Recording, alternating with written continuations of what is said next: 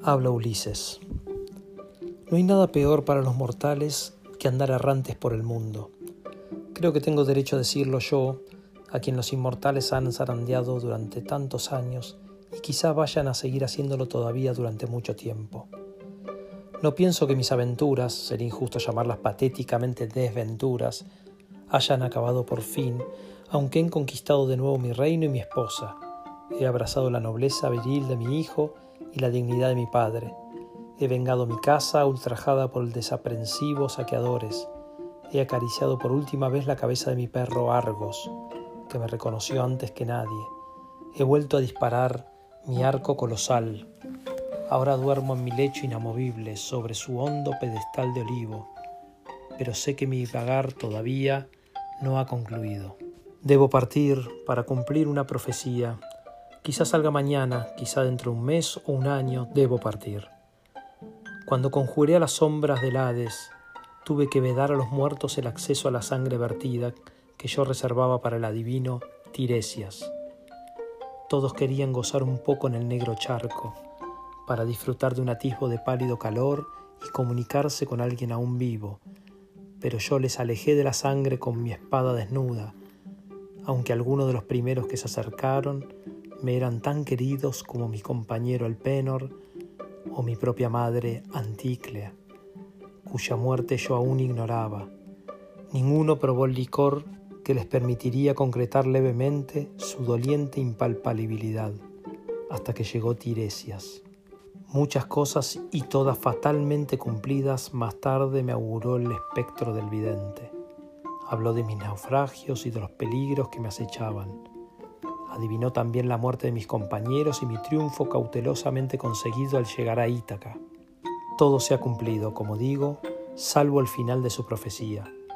Cuando hayas vencido a tus enemigos y te sientes de nuevo en tu trono, toma un remo y parte hacia las tierras de los hombres que nunca oyeron hablar del mar ni de la navegación. Cuando te encuentres con un ser humano que no sepa qué es lo que lleva sobre tus hombros, clava el remo en el suelo y ofrece un sacrificio generoso a Poseidón. Si así lo haces, tendrás una vejez dichosa y una muerte dulce te llegará del mar. No entendí bien estas últimas palabras, no estoy seguro de si me dijo que alcanzaría un suave fin lejos del mar o que del mar me llegaría el fácil tránsito. ¿Qué más da? Lo único que importa es que también esto debe ser cumplido. Me alegra saber que de morir lejos del mar, o por su causa, porque lo detesto y la más dulce de las muertes no podría sin duda mitigar este odio. Este transitorio reposo que he alcanzado me lo amargan los nudos aullidos de los muchos que me han odiado, asediando ahora mismo, ahora mismo, con su resentimiento impotente pero incansable el solaz largamente esperado de mi palacio. Oigo sin cesar a Palamedes, a quien se dice que traicioné por envidia de su ingenio rival, Oigo los escalofriantes alaridos de perro herido que lanzaba contra mí y contra el universo entero el arquero Filóctetes. Oigo los bramidos del cíclope ciego, al que el dolor despertó de su embriaguez bestial.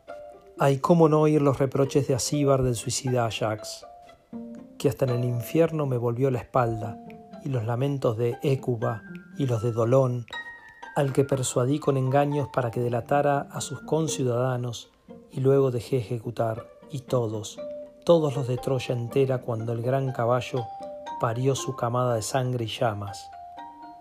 Noto el odio de todos ellos sobre mí, como un sudario húmedo, como la túnica emponzoñada que la celosa de Yanira hizo vestir al pobre Hércules. Me llaman Odiseo y unos dicen que tal nombre se deriva de jefe, y otros de lobo, pero yo estoy mejor informado, pues se lo debo a mi abuelo Autólico, aquel astuto trapisondista que me llamó Odiseo, esto es, el odiado por muchos.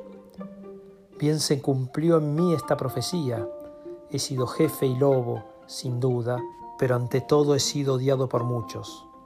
Me alivia pensar que volveré a ser nadie, como en la cueva de Polifemo y que tal es quizá mi verdadero nombre. A fin de cuentas, ¿qué héroe puede serlo realmente y no granjearse el odio de los muchos? Aquiles, Héctor, Agamenón, todos fueron odiados y temidos, todos sufrieron la babosa maledicencia de algún Tercites. No, estoy mintiendo, lo sé, y hoy no quiero o no puedo mentir. Ellos no fueron detestados del mismo modo que yo. Eran héroes rectos, sin trasfondo, temibles como el huracán, pero nadie odia al huracán, y peligrosos como niños salvajes, pero en todo corazón conquistan los niños espontánea dulzura. No es ese mi caso, héroe curvo, cóncavo, héroe que sabe plantarse frente a su enemigo y herirle por detrás. No soy sable ni lanza, soy la red o la muerte inopinada que viaja en la saeta. No desgarro ni trituro, sino que envuelvo, sujeto y asfixio. Descubrí en secreto mortal que los hombres no me han perdonado ni quizá me perdonen jamás. No hay arma tan aniquiladora como la red de las palabras, como la undimbre razonable que penetra todas las corazas y desvía las amenazas de los más fuertes brazos. Ya el mundo antiguo es imposible y todos me culpan de ello, solo porque me he adaptado demasiado bien al bífido manejo de las encrucijadas verbales. No tengo remordimientos ni apenas orgullo, es Atenea quien siempre ha puesto su mano de luz sobre mi cabeza. Casi siento lástima, no sé si de mí mismo o de los otros, al decirlo. Soy el más fuerte. Cuando navegamos frente a las rocas donde acechan las sirenas, hice taponar con cera los oídos de mis compañeros y pedí que me ataran al palo mayor, para no arrojarme a sus musicales garras.